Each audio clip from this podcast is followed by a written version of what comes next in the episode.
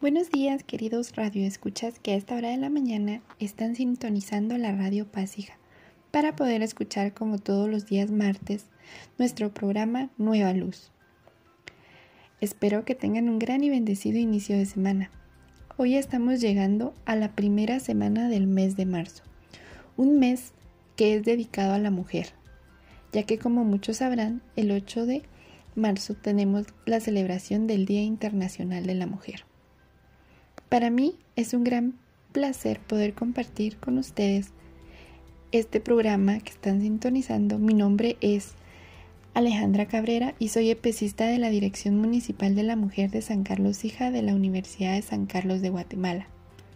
Para mí es muy grato poder compartir cada uno de los temas que estaremos compartiendo con mi compañera Anaceli Ramírez.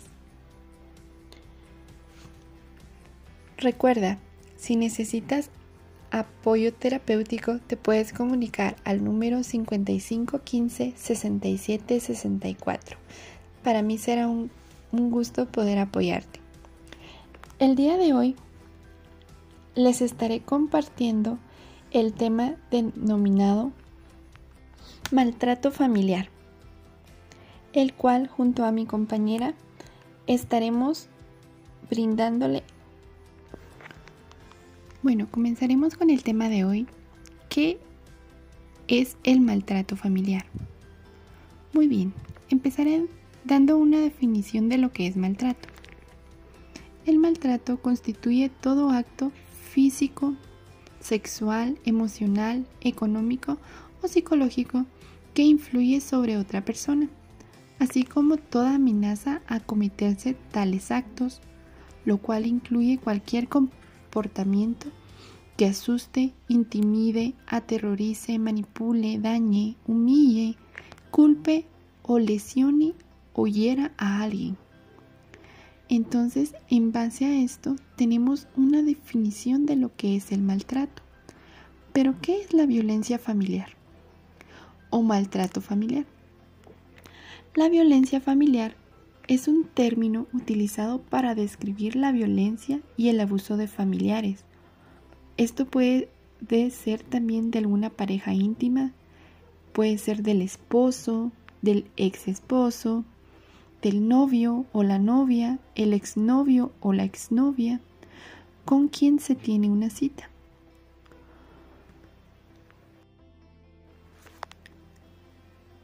La violencia familiar o el maltrato familiar lo podemos encontrar como otros términos también. ¿Cuáles serían estos? El maltrato por alguna pareja íntima, cuando tienen relaciones o tienen alguna relación con esa persona y esa persona los maltrata, puede ser con golpes, con insultos, sería maltrato de pareja íntima, la violencia doméstica, el maltrato infantil, el abuso físico, la violencia en el noviazgo, que el novio las insulte, que el novio eh, intente golpearlas, que el novio les, les diga cosas feas, la violación marital, la violación perpetrada por una persona con la que se tiene una cita o el acoso. Dice que la violencia familiar se puede adoptar de muchas formas, pero involucra el uso de la intimidación, de las amenazas o conductas violentas para que la persona que realiza este acto de violencia pueda ejercer o pueda sentir que tiene un poder o un control sobre la otra persona. Muchas veces, en general, la persona abusiva o la persona que genera esa violencia o ese maltrato es de sexo masculino y las mujeres a menudo son las víctimas. Pero más sin embargo, la violencia familiar también se puede o se puede, se puede producir contra los hombres. puede existir maltrato infantil, maltrato contra las personas mayores, contra los abuelitos, contra las personas de la tercera edad. Y también se puede dar una violencia familiar entre hermanos, que los hermanos se golpeen, que los hermanos se insulten. Todo este tipo o todos estos actos son un tipo de violencia familiar. Antes de continuar iremos a un pequeño corte comercial. En un momento continuamos.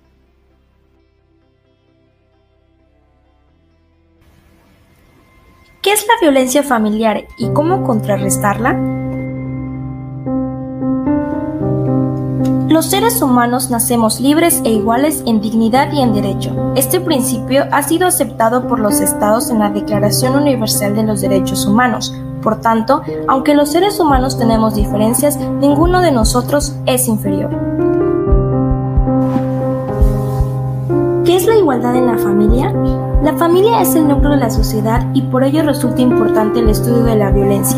Es el lugar donde el hombre conoce los valores humanos, sociales, morales, culturales e incluso los religiosos, y con base en ellos aprende a relacionarse socialmente. Es obligación de todos los integrantes de una familia tratarse con respeto. Las personas que son parte de la familia son distintas entre sí, sin embargo, estas diferencias no implican que algunos sean superiores o inferiores, pues todas las personas son iguales en dignidad y tienen los mismos derechos humanos. ¿Cómo reconocemos la violencia familiar? En el artículo 345 bis del Código Penal Federal nos mencionan los tipos de violencia que pueden ejercerse en la familia, ya sean agresiones físicas, psicológicas, patrimonial o económica. Basado en los resultados de la última encuesta nacional sobre la dinámica de las relaciones en los hogares, elaborada por el Instituto Nacional de Estadística y Geografía, encontramos los siguientes datos. Más de dos quintas partes de los hombres casados o unidos con mujeres han ejercido algún tipo de violencia contra sus parejas a lo largo de su relación. De acuerdo con el estudio, la violencia de pareja no distingue edad o nivel socioeconómico de las personas. ¿Qué consecuencias tiene la violencia familiar? Llegan a causar crisis, enfermedades, depresión, discapacidad e incluso la muerte. Afecta su autoestima, desarrollo intelectual.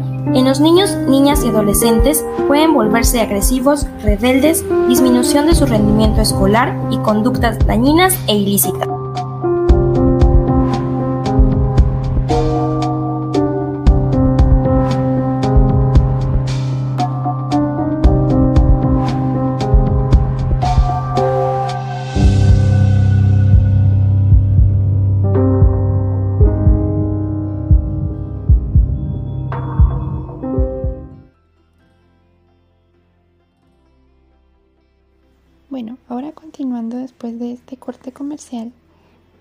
Se dice que la violencia es considerada una forma de ejercicio del poder que facilita la dominación, opresión o supremacía a quien la ejerce y una, una posición de sometimiento o sujeción de quien la sufre. La persona se va a sentir sometida, va a sentir que no puede hacer nada contra la persona que está ejerciendo esa violencia. En todas sus manifestaciones, esta llega a generar un problema de salud pública que involucra a todos los países y aunque no constituye propiamente una enfermedad, es el sentido tradicional de su comprensión. Es, un sentido social resulta un problema de salud y un importante factor de riesgo psicosocial, por la magnitud de daño que ésta genera, la invalidez y muerte que provoca muchas veces con consecuencias múltiples y diversidades en los planos social, psicológico y biológico. La violencia familiar se puede considerar como un fenómeno presente que puede darse en mayor o en menor medida en todas las sociedades y resulta de interés creciente en las instituciones internacionales que reconocen su trascendencia y sus múltiples implicaciones que se dan a escala global y al interior de cada país, así como para las comunidades, las familias y los individuos. El acceso científico político a esta problemática, aunque todavía incipiente, ha sido resultado de la batalla sistemática de movimientos de mujeres en el mundo. Además es, es reconocido por la sociedad como un problema social y de salud vigente, no solo por los múltiples y diversos efectos que ocasiona, sino también porque hace que no se valgan los derechos humanos fundamentales. Organizaciones internacionales han declarado que de una de cada tres mujeres sufre violencia en algún momento de su vida, por lo que esto se ha convertido en una pandemia silenciosa, así se le puede llamar, o una epidemia invisible y se ha llegado a pronosticar que podrá ser incluida como una de las primeras 15 causas de enfermedad y muerte en los años 2020-2025 aproximadamente. Nos muestra un porcentaje que entre mujeres de los 15 a los 49 años han sufrido violencia física o sexual por parte de su pareja a lo largo de su vida. Esto se sitúa en un 15 y 71% de las mujeres. Dice que la violencia perpetrada por la pareja es la forma más común de la violencia que sufren las mujeres. El 30% de las mujeres en América Latina y en el Caribe han vivido violencia sexual o física a manos de la pareja. ¿Por qué se da esto? Porque muchas de las mujeres tienen miedo de denunciar qué es lo que está pasando en el lugar. Que el esposo le pega, que el esposo llega borracho y quiere tener relaciones y las obliga a tener relaciones, que las insulta o incluso hay casos en los que hasta les prohíbe tener visitas con la familia, salir de la casa, em, les dejan el dinero ajustado para sus compras. Mientras que un 11% han sufrido violencia sexual perpetrada por un tercero, que se da por alguien que no sea su pareja. Una violencia sexual que se ha dado por alguna persona que no pertenece a su familia. Ahora les voy a compartir unos datos sobre la violencia familiar. Según los Centros para el Control y Prevención de las Enfermedades, CDC por sus siglas en inglés, ofrece los siguientes datos sobre la violencia familiar y las mujeres. Dice que alrededor de 4.8 millones de mujeres son víctimas de maltrato de sus parejas íntimas cada año. Eso se da, imagínense, eso no es únicamente aquí en Guatemala, ni únicamente en Quetzaltenango. Eso es a nivel mundial. Dice que la mayor frecuencia de violencia hacia un cónyuge está asociada con un mayor riesgo de que el cónyuge violento también maltrate a los hijos. Entonces muchas veces cuando el cónyuge o el esposo maltrata a su pareja, esto también se va a reflejar en un tipo de violencia hacia los hijos. Pueden haber maltratos, eh, golpes hacia los hijos. Dice que existe una estrecha vinculación entre el acoso y otras formas de violencia. El 81% de las mujeres acosadas por el esposo o la pareja actual o anterior también sufrieron agresión física por parte de esa pareja. y el 31% también sufrió maltrato sexual. Entonces imagínense si ya se dejaron con el esposo o con esa pareja que andaban, con el novio. Dice que la mayoría de veces el acoso que provocan esas personas que las siguen hostigando, que las siguen molestando, nos indica la mayoría de veces de que esas personas o en esa relación cuando hubo alguna de cuando hubo cuando estuvo la relación esas personas sufrieron algún tipo de maltrato ya sea de tipo eh, físico con golpes em, maltrato psicológico insultos o sufrieron algún tipo de violación o maltrato sexual.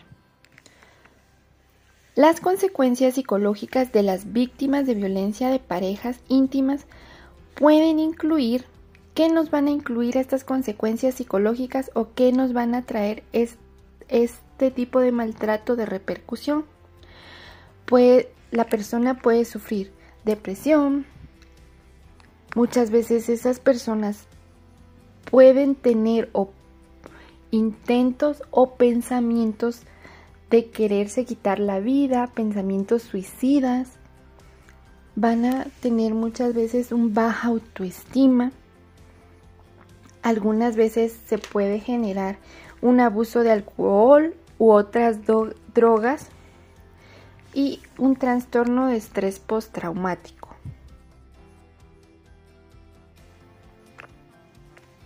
En la literatura se utilizan diferentes términos para referirse o cuando nos referimos a la violencia que ocurre en el interior de las familias.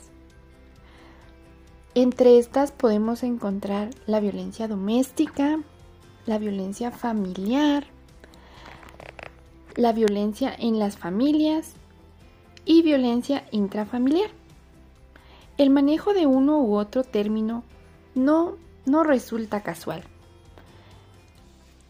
Detrás de cada uno existe su propia teoría, sus distintas posiciones acerca de la familia, de la violencia social y de las conexiones que tiene cada una de estas con diferentes conceptos. Ahora vamos a hablar un poquito acerca de cuáles son las diferentes formas de violencia familiar. De acuerdo con la Coalición Nacional contra la Violencia Familiar o National Coalition Against Domestic Violence, el maltrato a menudo comienza con conductas verbales como insultos, amenazas, golpes o lanzamiento de objetos. Esta puede ir empeorando y puede traer empujones, bofetadas o cachetadas y retención de la víctima en contra de su voluntad. El maltrato posterior puede incluir trompadas, golpes y hasta patadas y puede empeorar aún así con conductas que pueden llegar a poner en peligro la vida de la víctima, como estrangulamiento, fracturas de alguno de los huesos o incluso el uso de armas. Entonces, en base a todo esto, podemos decir que la violencia familiar puede tener varias formas. Entonces, ¿cómo se puede presentar esta? ¿Cómo la vamos a poder ir detectando? La primera de estas es de forma física. ¿Qué se refiere a la forma física? ¿O cómo se da esta? Se refiere a las palizas, golpes que pueden llegar a tener lesiones físicas y estas que nos van a dejar los moretones, las fracturas de los huesos, el sangrado interno o incluso hasta la muerte. A menudo este maltrato comienza con contactos leves y con el tiempo este va empeorando para convertirse en acciones más violentas. Entonces de esta forma nosotros podemos reconocer la violencia física. La violencia sexual. Esta suele acompañarse por un maltrato físico y nos trae como consecuencia una violación u otra actividad de la cual sea forzada. En un hogar o dentro del hogar, en, una relación de pareja, aunque sean esposos, debemos de recordar que no tienen derecho a tener relaciones con nosotros si nosotros no queremos. No importa que estén casados, eso no tiene nada que ver. Otro tipo de violencia, otra forma de violencia, tenemos la psicológica o emocional. ¿Cómo vamos a reconocer esta o cómo sabemos que esta se está dando dentro de una familia? Dice que esta se da cuando una persona maltrata a menudo y lo hace de forma hiriente, con palabras que lo afecten emocionalmente y mentalmente, amenazas, hostigamientos, posesión extrema, aislamiento forzado y la destrucción de las pertenencias de la víctima. El aislamiento a menudo se produce cuando la persona que maltrata intenta controlar el tiempo, las actividades y el contacto con otras personas de la víctima. Cuando no lo deja que vea algún familiar, cuando no lo deja salir con amigos, cuando lo tiene encerrado, privado de llamadas telefónicas, de que se comunique con alguien más, ya sea por mensajes, Dice que las personas que maltratan pueden lograr esto al interferir con las relaciones de apoyo de la víctima. Entonces va a impedir que esta persona pueda llegar a comunicarse con las personas que siente ella que son apoyo para, para ella. Va a crearle barreras que le impiden el contacto con otras personas, con amigos, familiares, vecinos. Incluso le puede esconder las llaves de la casa y mantener encerrada a esa persona, generando así una distorsión de la realidad y así poder tener un control psicológico sobre esta persona. La siguiente forma sería el acoso, que esta conducta se da por un hostigamiento o amenaza repetida que a menudo deriva de un maltrato físico o sexual. Y de último tenemos la forma económica. ¿Cómo se da esto? Esto se da cuando la persona que maltrata controla el acceso de todos los recursos de la víctima como el tiempo, el transporte, el alimento, la vestimenta, el refugio, el seguro y el dinero.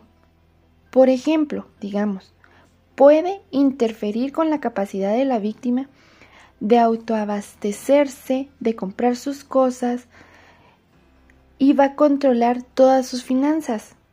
La persona si trabaja, cuando recibe el dinero, la otra persona se lo va a quitar. Lo va a privar de eso, de gozar lo que esa persona trabajó.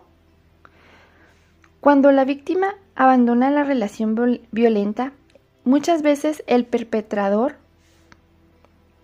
puede recurrir al aspecto económico como una manera de mantener el control y obligar a regresar a la víctima.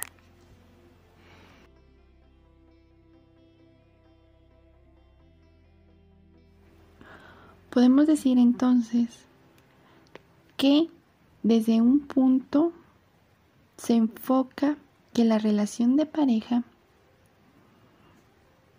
es la que afecta más dentro de la violencia familiar. Esta se da con un énfasis en la victimización femenina. Sin embargo, es necesario que se tenga en cuenta las dinámicas y el funcionamiento que se origina en el círculo familiar y no centrarse solamente en la relación de pareja. Es importante que se vean todos los aspectos, si se está dando algún maltrato em, con los hijos o si los hijos entre ellos eh, se dan algún tipo de violencia, generan algún tipo de violencia en casa. Tenemos también que autores como Corsi y Bovino consideran que la violencia familiar incluye todas las formas de abuso en las relaciones entre los miembros de la familia. ¿Qué significa esto o a qué se refiere? Que distintas son las distintas formas de la relación abusiva que caracterizan de modo permanente o cíclico el vínculo familiar. Las relaciones de abuso son aquellos vínculos caracterizados por el ejercicio de la violencia de una persona hacia otra. Enfatizan que cualquier miembro de la familia, independientemente de su raza, sexo y edad, puede ser agente o víctima de las relaciones abusivas. Según la concepción de los autores en la familia, tienen la misma probabilidad todos los miembros de ser tanto víctimas como victimarios, por el énfasis en el desarrollo de las dinámicas familiares. Es decir, entonces, que se considera que todo acto u omisión intencional que tiene lugar en el ámbito de las relaciones interpersonales en la familia y es capaz de producir un daño físico, psicológico o patrimonial a su propio ejecutor u otro miembro del grupo causado y respetando a los derechos individuales. Sin embargo, otro autor, Ramírez, dice que la define como toda agresión o daño sistemático deliberado que se comete en el hogar contra algún miembro de la familia, por alguien de la misma familia. Este daño se produce al violar o invadir los espacios de la otra persona sin su permiso, para quitarle su poder y mantenerla de esta forma desequilibrada, porque el objetivo de la violencia es vencer su resistencia y obtener el control para así dominarla. Entonces, es muy importante que nosotros podamos reconocer si estamos sufriendo algún tipo de estos en, dentro de nuestros hogares. Si sufrimos algún tipo físico, ya sea golpes, em, jalones de pelo, cachetadas, empujones, o si llegan a recibir algún tipo em, de violencia psicológica como insultos, hostigamiento, que no lo dejen salir, que lo mantengan encerrado, que no dejen que visite a su familia, que no dejen que tenga contacto con su familia. Es muy importante que nosotros podamos reconocer esto para poder ir y pedir ayuda, para poder reconocer y para poder abrir los ojos de que estamos sufriendo un daño y necesitamos apoyo. Esto no es correcto. Nosotros podemos buscar el apoyo necesario para poder salir de ahí. Y con esto me despido y espero verlos la siguiente semana.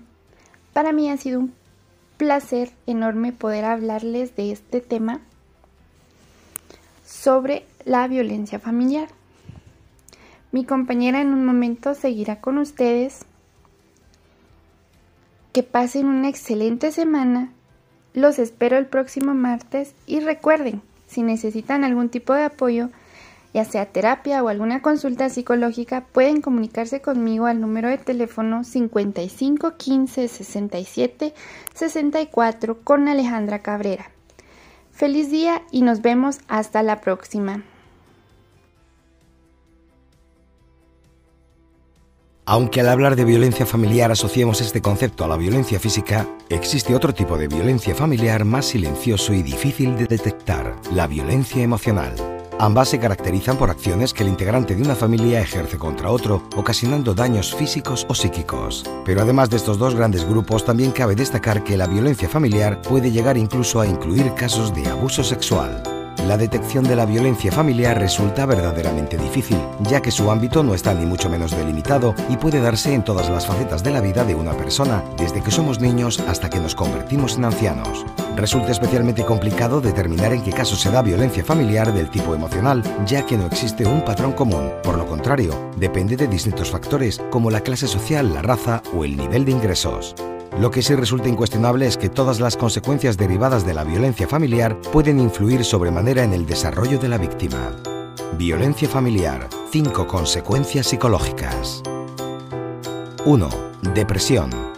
La violencia familiar es claramente una de las situaciones que pueden provocar depresión de una forma más notoria, aunque la víctima trate de llevar la tragedia en silencio. Esta depresión se caracteriza principalmente por una gran tristeza, acompañada de melancolía y por falta de comunicación, lo que a su vez puede derivar en una pérdida de contacto con las personas más cercanas de su entorno social. 2. Aislamiento social. El alejamiento del entorno es consecuencia del punto anterior y desde luego se trata de un acto involuntario fruto de la incapacidad de gestión ante comportamientos vejatorios que sufre. Cuando una persona se distancia de sus amigos y familiares o pierde las ganas de salir sin causa aparente, probablemente sea un indicativo de que pueda estar padeciendo algún tipo de violencia familiar. 3. Ansiedad. Los episodios de ansiedad están directamente relacionados con la depresión y con la insatisfacción vital que de ella deriva. Cuando una persona padece este trastorno es habitual que le cueste afrontar situaciones que a priori resultan normales y cotidianas, como por ejemplo salir a la calle o asistir al trabajo. Al sentirse indefensa ante cierto tipo de situaciones, tratará de evitarlas a toda costa. Por ello resulta indispensable que todos nosotros aprendamos a saber cómo controlar la ansiedad para que ésta no termine limitando nuestra vida cotidiana. 4. Baja autoestima. La víctima de violencia familiar suele mostrar una autoestima rotundamente baja, ya que además de los abusos sufridos, tiende a culpabilizarse por la situación que está viviendo, asociando todo lo que le ocurre como consecuencia de su propio ser. Así perderá también el interés por cuidarse, creyendo que no se lo merece, y sentirá un miedo atroz a afrontar nuevos retos o situaciones. 5. Estrés postraumático. El estrés postraumático es un trastorno que se relaciona directamente con la ansiedad. Este se asocia, como su nombre indica, a situaciones que han creado un trauma en la persona, generando que la persona que lo padece sienta temor o miedo a que vuelva a repetirse la situación que tanto daño le ha causado. Obviamente este trastorno repercute de manera directa no solamente en la forma de vivir de la persona, sino también en la gente de su alrededor. Las consecuencias psicológicas derivadas de la violencia familiar que acabamos de enumerar deben servir de ayuda a la hora de identificar a posibles víctimas y casos. Por tanto, si conoces a alguien que sufra estos trastornos y tengas indicios de que pueda estar sufriendo abusos, haz lo posible por sacarle de dicha situación.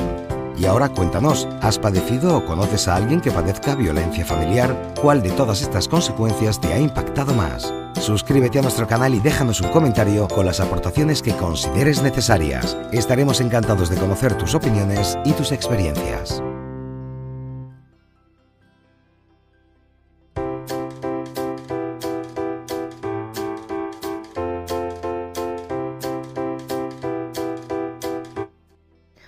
Muy buen día a todos los oyentes de la Radio Pasija. Para mí es un agrado poder compartir estos temas tan importantes, no solo para la sociedad, sino para la familia. Agradezco el espacio que nos brinda la radio, como también a ustedes por abrirnos las puertas de su casa y podernos escuchar en este tiempo. Mi nombre es Anaceli Ramírez, yo me encuentro en el Caimí Mostenango. Se pueden contactar para cualquier cita eh, terapéutica o psicológica al número 42 22 77 99. Siguiendo con el tema de que la compañera nos comentaba era la violencia familiar, nos hablaba sobre las repercusiones y en todos los ámbitos que afecta. Y entre estos ámbitos también se encuentra eh, en la salud. La violencia intrafamiliar también es un problema en la salud y ocasiona consecuencias muy negativas en todos los miembros de la familia el conjunto de la sociedad y es considerado como un grave obstáculo para el desarrollo y para la paz. En varios estudios que se han realizado no solamente en el país, sino que en el mundo entero, se ha llegado a la conclusión que la violencia intrafamiliar también puede causar varios daños y dolorosos físicos y psicológicos para la persona que está sufriendo esta violencia. Entre esas consecuencias físicas que hablaremos en este momento se encuentran las cefalias, dolores de espalda, trastornos gastrointestinales, dificultades respiratorias, palpitaciones, hiperventilación y lesiones de todo tipo como traumatismos, heridas, quemaduras, enfermedades, embarazos con serios riesgos de aborto.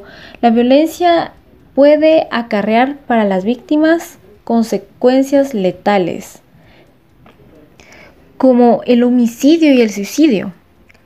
La OEPS actualmente reporta que en Guatemala en los últimos cinco años han, han ocurrido por lo menos 2.261 suicidios, siendo el envenenamiento del método más utilizado seguido del ahorcamiento y el arma de fuego y el 43% de estos suicidios ocurren por la, por la violencia en la casa.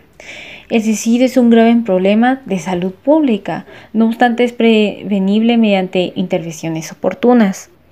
Pero como lo hablábamos, esto puede llegar a ser causa de la violencia intrafamiliar. También nos hacemos las preguntas como ¿qué será una cefalia?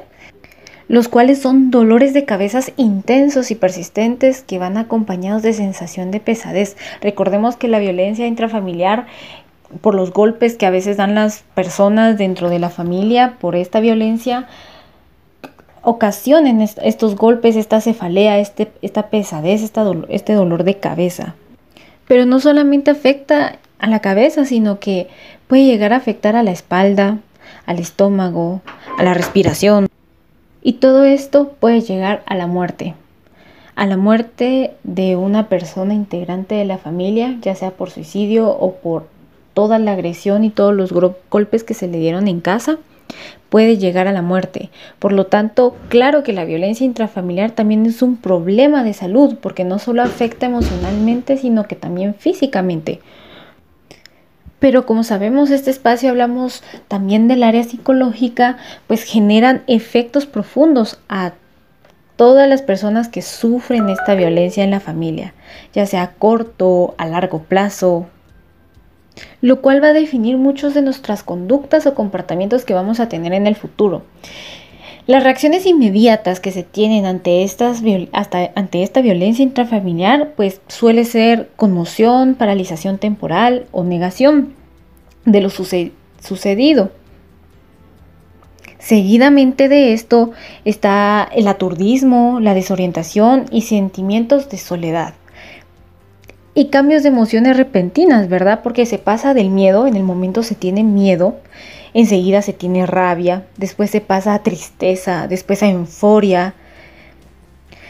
Y se llega por último a tener una sensación de culpa, sentirse culpable, un sentimiento de culpabilidad por lo que acaba de suceder, a pesar que no es la, culpa de la persona que está sufriendo esta violencia, pero se, se tiene esta sensación de culpabilidad. Estos son los pues emoción es una de las pocas emociones, porque recordemos que se viven tantas emociones en ese momento, sentimientos en esos momentos de violencia, y pues estas son las reacciones a corto plazo, lo que puede llegar a suceder en el momento. Pero también existen todas las reacciones a mediano plazo, las cuales pueden presentarse ideas obsesivas, incapacidad para concentrarse, insomnio, pesadilla, llanto incontrolado, mayor consumo de fármacos y adicciones. ¿A qué nos referimos cuando decimos que hay un mayor consumo de fármacos? Por ejemplo, eh, ya no puedo dormir, estoy pensando en la situación, comienzo a tomar pastillas para dormir y comienzo a accederme, a accederme a, en tomar estas pastillas, lo cual puede provocar una adicción. También las adicciones como el alcoholismo, la drogadicción con drogas, trayendo consecuencias no solamente para la persona, para su vida propia, sino que para todas las personas que, lo rodean. Estas son unas de las una de las consecuencias a mediado no plazo que puede llegar a tener la violencia familiar, pero también se encuentran las que pueden llegar a largo plazo o presentarse ya de una forma tardía, que también podría ser el síndrome de estrés postraumático, el cual consiste en un trastorno de emociones. En ese momento se tienen emociones, ya sea felicidad, eh, tristeza, sobre todo tristeza, miedo, que no necesariamente estos aparecen en el momento en que sucede la violencia, sino que se asocian después por alguna otra cosa, se cree que es por algo diferente, pero no, es originado por la violencia. Que puede llegar por esto varias consecuencias como trastorno del sueño. Cuando hablamos de trastorno del sueño puede ser pesadillas o insomnios. Trastorno también amnésico, cuando yo pierdo, pues como conocidamente se le conoce la memoria, no recuerdo lo que hice o lo que pasó. Un trastorno eh, amnésico. También la depresión, que ojo, esto es muy importante porque normalmente si la depresión ya es eh, grave, pues puede llegar al suicidio que es lo que hablábamos anteriormente, ¿verdad? La, la, violencia familiar también puede llevar al suicidio. Ansiedad, y recuerden que la ansiedad es, es un estado mental que se caracteriza por una gran inquietud, una intensidad excita, una intensa excitación y una extrema inseguridad, ¿verdad? Esa angustia se acompaña de enfermedades, es pues también puede afectar en el caso de ciertas neurosis todo esto puede causar la ansiedad, también ese sentimiento de culpa que hablábamos anteriormente. Las personas que tienen este sentimiento de culpa viven con una carga emocional bastante fuerte, por lo tanto no pueden llegar a ser felices. También otro de las, de las consecuencias de la violencia familiar a largo plazo psicológicamente son todos los trastornos somáticos.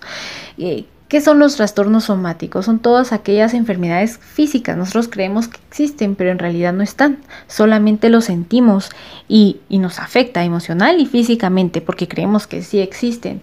También están todas las fobias, los miedos. Y también pueden haber disfunciones sexuales. ¿Por qué? Porque en muchos casos eh, hay violaciones, entonces puede haber una desviación sexual, ya sea la persona que está sufriendo violencia y hasta ser violento con otras personas, ¿verdad? Hablamos, por ejemplo, los niños en la escuela o jóvenes que van a la escuela y que son los bullying, ¿verdad? Que molestan a sus compañeritos, les pegan, los insultan, pues muchas veces en realidad atrás de eso hay violencia en casa y lo expresan de esa manera, son violentos con las demás personas afectando ya a otras personas. Y ya hablamos un poquito de, cómo nos afecta físicamente, psicológicamente, pero esto también afecta social, ¿verdad? A nivel social. ¿Por qué? Porque las personas tienden a, a distanciarse de las personas, a distanciarse de su contexto, a deteriorar todas estas relaciones personales que antes tenía y ahí comienzan los problemas, ¿verdad? Por ejemplo, si ya es adulto o adulta, comienza a perder el empleo, a disminuir el rendimiento laboral, a ya no querer ir al trabajo, ¿verdad? El ausentismo, porque, porque o está golpeado o tiene una marca o se siente tan mal con ese sentimiento de culpa que no quiere y no desea salir, comienza a tener depresión, comienza a afectar también a nivel social. Recordemos que esta violencia no solo afecta a mujeres ni solo a hombres, afecta a ambos por igual. También niños, adultos mayores, adolescentes. Y esta población es la que se considera más afectada. Porque se encuentran, por ejemplo, los niños y adolescentes se encuentran en un proceso de desarrollo bastante importante. Por lo tanto, sufrir violencia puede marcar muchas cosas en su futuro. Pero vamos a ir a un corte comercial y regresamos en unos minutos. La violencia en la familia no es igual a la que se presenta en la calle, en el trabajo o en la escuela.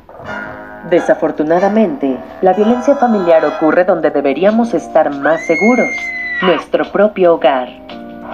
La violencia familiar ocurre cuando uno de los integrantes de la familia abusa de su autoridad, su fuerza o su poder para someter a sus miembros. El maltrato como una forma de violencia en cualquiera de sus formas es un acto de cobardía y en ningún caso se justifica. La violencia se puede manifestar en diferentes grados, mediante conductas agresivas que van desde gritos, insultos, burlas, ofensas, silencio, indiferencia, castigos, golpes, hasta casos de violencia sexual, privación de la libertad o lesiones que pudieran desencadenar un homicidio. Muchos son los factores que facilitan que el agresor ejerza violencia contra los miembros de su familia, teniendo como base la subordinación económica, moral y emocional de las víctimas con el agresor. Igual si el agresor tiene alguna adicción, problemas psicológicos o incluso enfrenta problemas laborales, entre otros. Una familia en situación de violencia no convive en armonía, por lo que la estructura que la forma se vuelve muy frágil y así no se disfrutan los grandes momentos que la forman, como el crecimiento de los hijos. No hay solidaridad en las etapas económicas difíciles. No se disfrutan los eventos naturales de una familia, como nacimientos, graduaciones, bodas o vacaciones, por ejemplo. Si aprendemos a reconocer las distintas situaciones que pueden llevarnos a la violencia, podremos resolverlo. El agresor puede ser cualquier miembro del clan y generalmente maltrata a los menores a través de castigos, regaños, coscorrones, jalones o pellizcos. De esta manera, el niño aprende a someterse ante quien es más fuerte que él y lamentablemente también aprende a someter a quien es más débil. A pesar de que promueve y legisla sobre la equidad de género, algunos hombres actuando de manera machista se pueden volver violentos. Si provienen de hogares en los que hubo padres golpeadores, a veces imitan ese modelo de familia y pueden repetir el abuso. Algunos padres educan de forma tradicional, donde a los niños se les enseña a ser fuertes y duros, mientras que las niñas aprenden a ser tiernas, dulces o sumisas.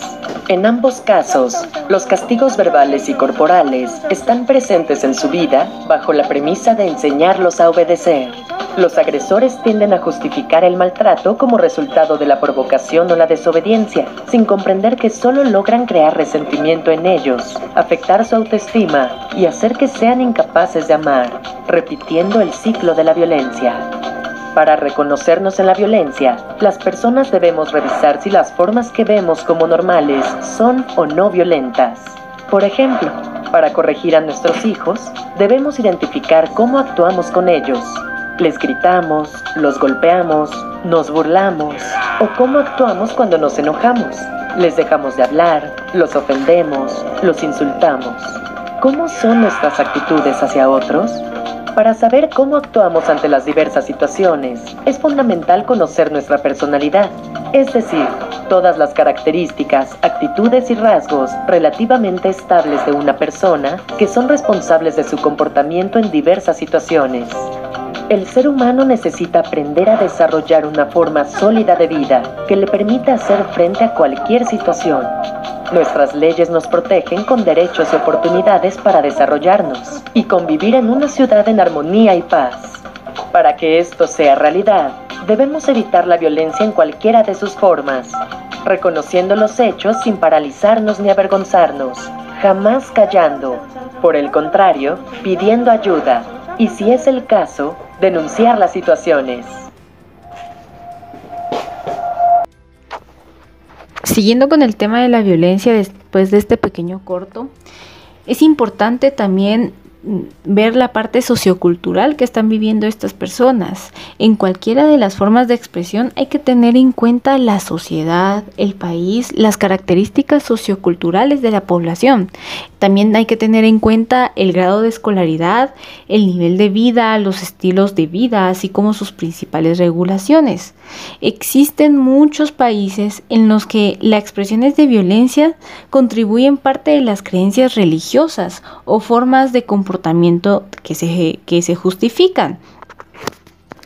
Por ejemplo, antiguamente, los padres eh, de familia, ellos podían tener derechos ilimitados, el control ilimitado sobre sus hijos. Les podían escoger un cónyuge, ¿verdad? Les podían escoger ya sea un esposo o una esposa, podían castigarlos y venderlos como esclavos, asimismo divorciarlos y hasta decidir si un bebé, un recién nacido, tenía el derecho de vivir o no.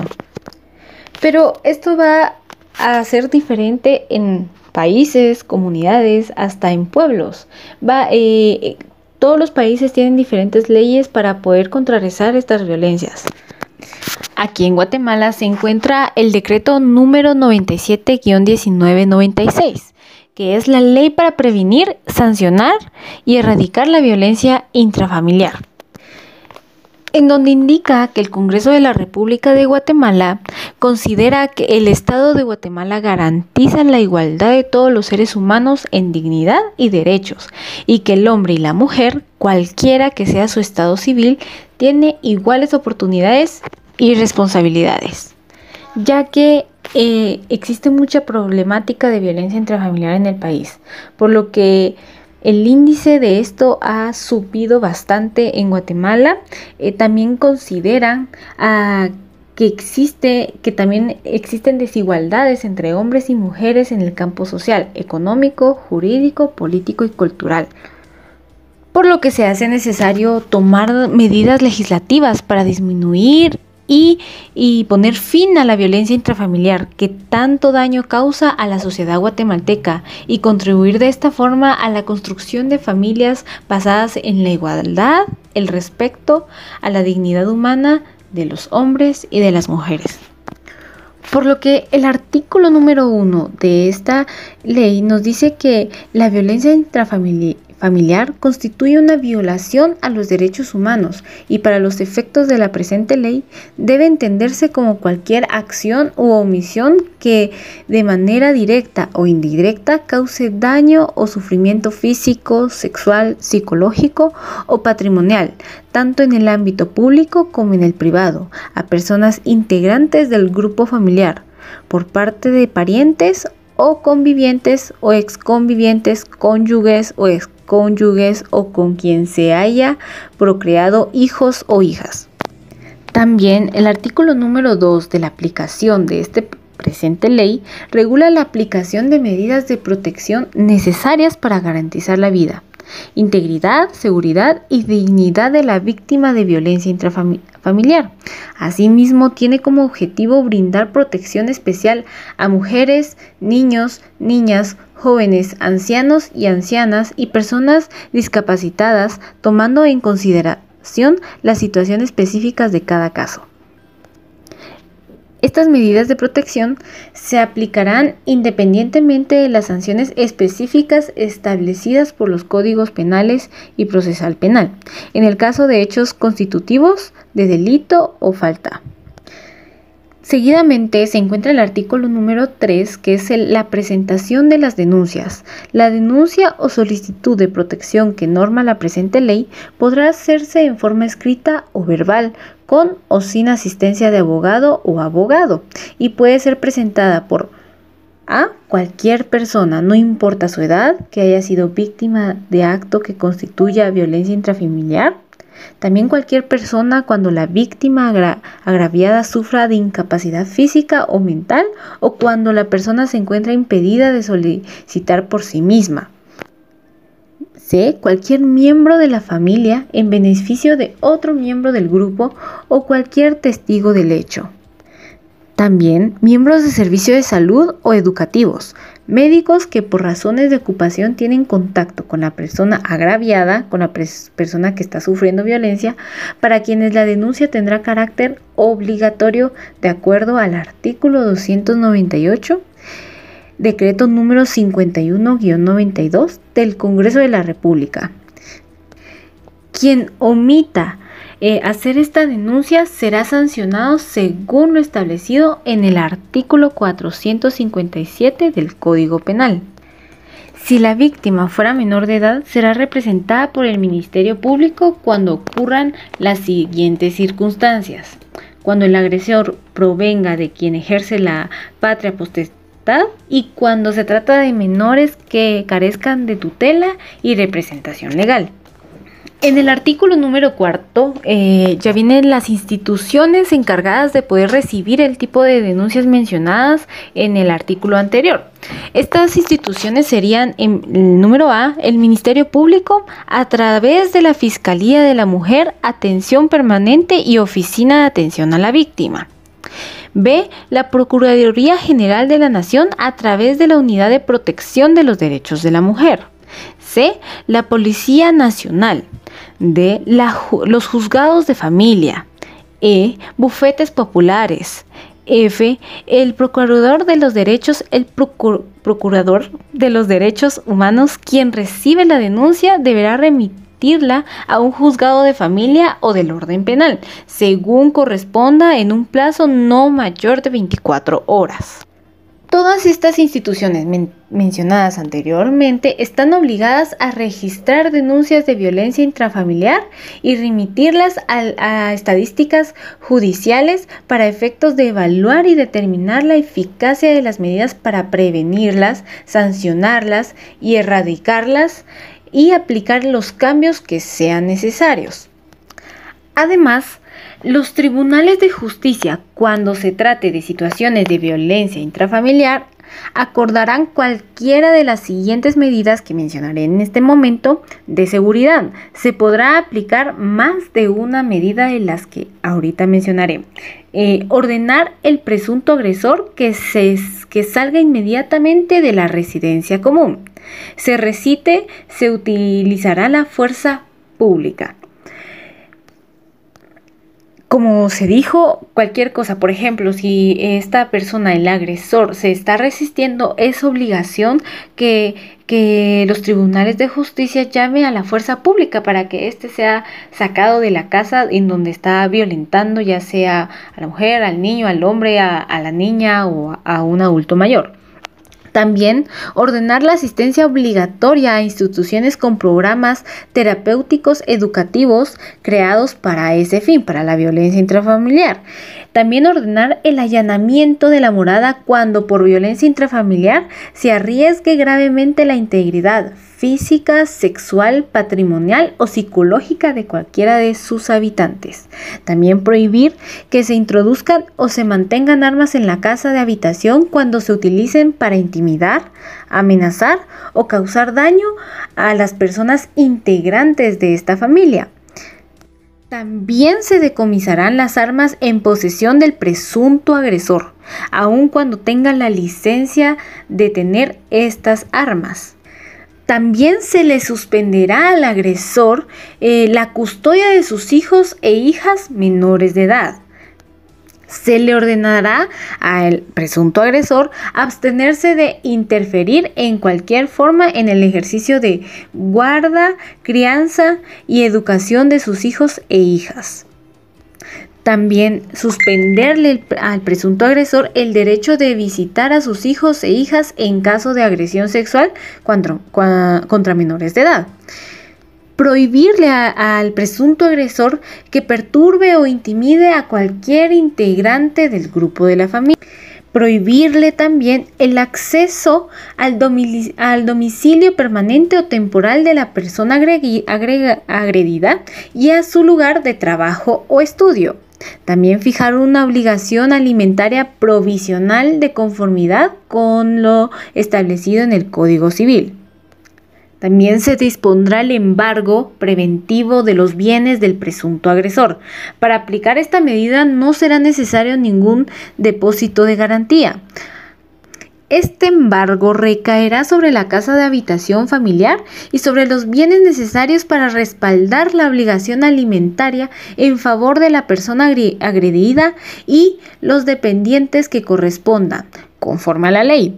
También se levantará un inventario de los bienes, bienes inmuebles existentes en el núcleo habitacional, en particular el maneje de casa u otros que le sirvan como medio de trabajo a la persona agredida.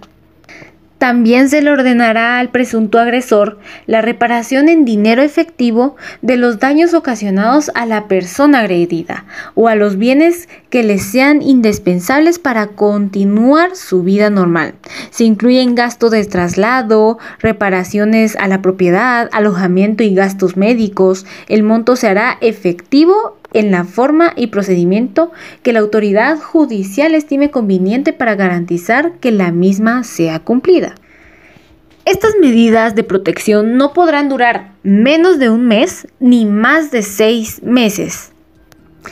Sin embargo, al vencer el plazo y a solicitud de parte del agresor, la autoridad competente podrá prorrogarlo. Y esto es un poco de esta ley para la, para la violencia intrafamiliar aquí en el país de Guatemala, que nos puede ayudar mucho a conocer cuáles son nuestros derechos y qué podemos hacer ante estas situaciones en, el área legal, ¿verdad? Porque aparte está todo el área emocional que podría ser eh, poder asistir a terapia para poder volver a tener una vida estable y superar todas las acciones negativas que hubo en el pasado por estos tipos de violencia intrafamiliar. Pero también existen los puntos o las orientaciones generales para poder prevenir esta violencia intrafamiliar, para poder prevenir la violencia en casa y hacer que desde niños vengan con, eh, con esta educación y evitar que la tasa de violencia intrafamiliar en nuestro país siga subiendo. Y una de estas es potenciar el desarrollo de habilidades sociales desde la niñez, también fomentar el desarrollo de relaciones sanas, estimulantes, saludables entre padres e hijos, propiciar estilos de comunicación y estilos educativos en los hijos capaces de generar mayor independencia, también respeto, comprensión mutua y relaciones sociales saludables, proporcionar el establecimiento de límites y roles en la familia desde edades tempranas del desarrollo, provistas de un manejo asertivo para todos los miembros de la familia.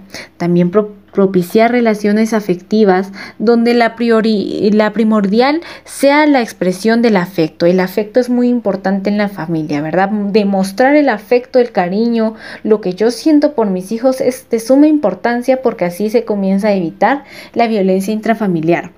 También fortalecer las uniones entre la familia, la escuela, también las principales fuentes de desarrollo de la personalidad del niño son estas, la familia y la escuela, por lo tanto se tienen que tener una gran unión, saber qué está pasando en casa y también saber qué está pasando en la escuela, para que todo el desarrollo del niño y del adolescente sea a beneficio de él y de una vida futura en el hogar. Como dicho anteriormente, para todas las personas que sufren violencia intrafamiliar o quisieran evitar este tipo de situaciones en casa, pueden asistir a terapia. No olviden que mi nombre es Anaceli Ramírez, me encuentro actualmente en el CAIMI de Momostenango, soy epecista de la Universidad San Carlos de Guatemala por lo que ustedes pueden agendar su cita al número 42 22 77 99, en donde se les podrá estar atendiendo de forma virtual, puede ser una llamada, pueden ser videollamadas y poder realizar estas, estas terapias y también contribuir a lo que está sucediendo actualmente en nuestro país, ¿verdad? A, disminuir los contagios y a tener ese contacto que muchas veces pueden traer problemas de salud en un futuro. Por lo tanto, eh, los dejo, ¿verdad? Agradezco mucho a la Radio Paz Hija por brindarme vez más este espacio y poder brindarles este, este tema tan importante como es la violencia intrafamiliar. Nos escuchamos la próxima semana.